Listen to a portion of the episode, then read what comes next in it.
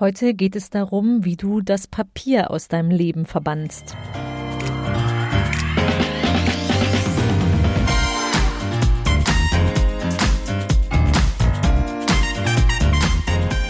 Herzlich willkommen im Podcast Chancendenken, wie wir die Zukunft leben wollen. Das ist Episode 28, wie du das Papier aus deinem Leben verbannst. Ich bin Andera Gadeib, Autorin, Digitalunternehmerin und Online-Enthusiastin.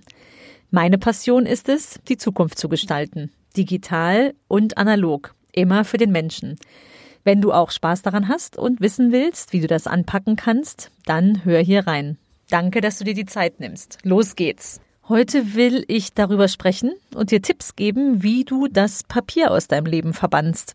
Ich habe dazu 2016, also vor einiger Zeit, einen Blogpost geschrieben und tatsächlich, als ich den jetzt nochmal durchgeschaut habe, sind das Prinzipien und Tools, die sich über die letzten Jahre bei mir total bewährt haben. Also ich würde daran nichts ändern, vier Jahre später. Und äh, da habe ich schon von meinen Erfahrungen berichtet, wie ich zwei Jahre davor angefangen habe, kein Papier mehr zu verwenden. Also sechs Jahre weitestgehend ohne Papier und ich erzähle dir, wie das geht. Vielleicht ist das auch was für dich, weil mich hat immer genervt zu Hause, die Briefe kommen an, in der Firma auch, du öffnest die Briefumschläge, hast da alles Mögliche drin dann stapelst du die mit den diversen To-Dos und am Ende, am Ende eines Jahres, spätestens zur Steuererklärung, hast du da einen totalen Papierwust, den du durcharbeiten musst und der liegt auch manchmal so mahnend da als To-Do-Stapel. Das äh, tut einem auch nicht gut. Ich nehme direkt vorweg, für manches habe ich das Papier wieder in mein Leben geholt und auch belassen, wie etwa alles Kreative. Also Zeichnen, Damals war es das Zentangeln, heute ist es das Sketchnoting, also visuell Meetings mitmalen, mitschreiben sozusagen. Das mache ich viel lieber auf Papier. Und ich glaube auch tatsächlich, dass etwas passiert im Hirn, wenn du es durch deine Hand sozusagen auf das Papier fließt, dass du das ganz anders verarbeitest und dir auch anders merkst. Aber das ist eine sehr besondere Sache und Situation und für die ist es, glaube ich, ganz gut, das Papier im Leben zu halten. Also das als Außennahme vorweg. so super konsequent bin ich dann da auch nicht, beziehungsweise habe gute Gründe für das, äh, für das Papier. Aber ich glaube tatsächlich, darüber hinaus brauchst du es nicht. Und was heißt es? Was heißt es im Alltag? Ich habe äh, fünf Punkte mitgebracht und der erste Punkt ist, mach alles direkt digital. Ich habe das oft gehabt, wenn ich irgendwie bei Elternabenden saß, Kindergarten, Schule. Ich hatte meinen Laptop noch in der Tasche, weil ich gerade aus dem Büro kam und der Laptop reist sowieso bei mir vom Büro nach Hause und zurück. Und dann war ich oft gern genommener Protokollant. das hat man dann davon.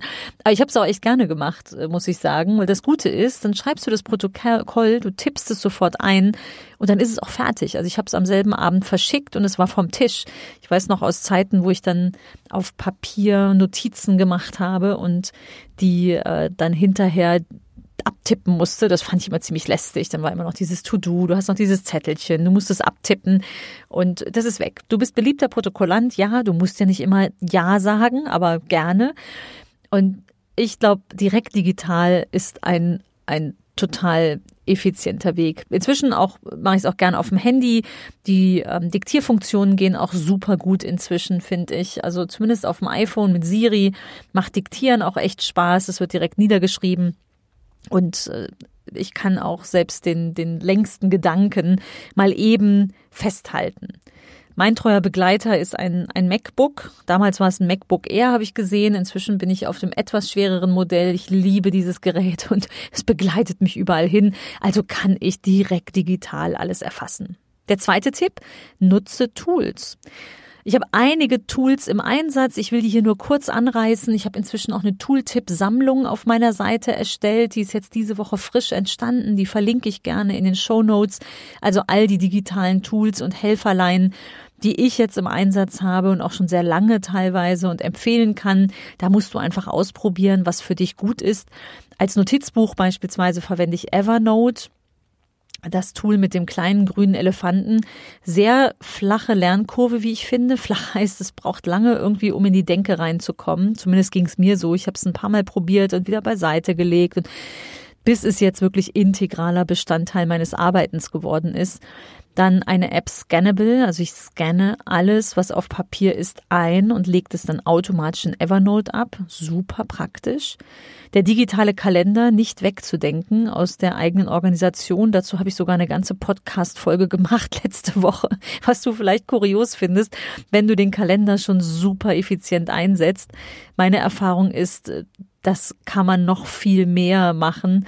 Und deswegen dachte ich, für jeden, egal wo du stehst, ist es vielleicht interessant, da mal reinzuschauen und äh, einen Blick auf den eigenen Kalender, den Umgang mit dem Kalender, dem digitalen zu werfen. Und noch ein weiteres Tool, was ich liebe, ist Momentum. Äh, ich nutze es als, als Startscreen in meinem Browser. Gibt es für einige Browser. Bei mir ist es auf Chrome. Da kannst du deine To-Dos ablegen. Du hast aber vor allem ein wunderschönes Landschaftsbild jeden Tag, ein Motivationsspruch, die Uhrzeit und äh, kannst dir so das eine To-Do für den Tag aufschreiben und dann abhaken im Laufe des Tages. Das ist eine totale Wohltat.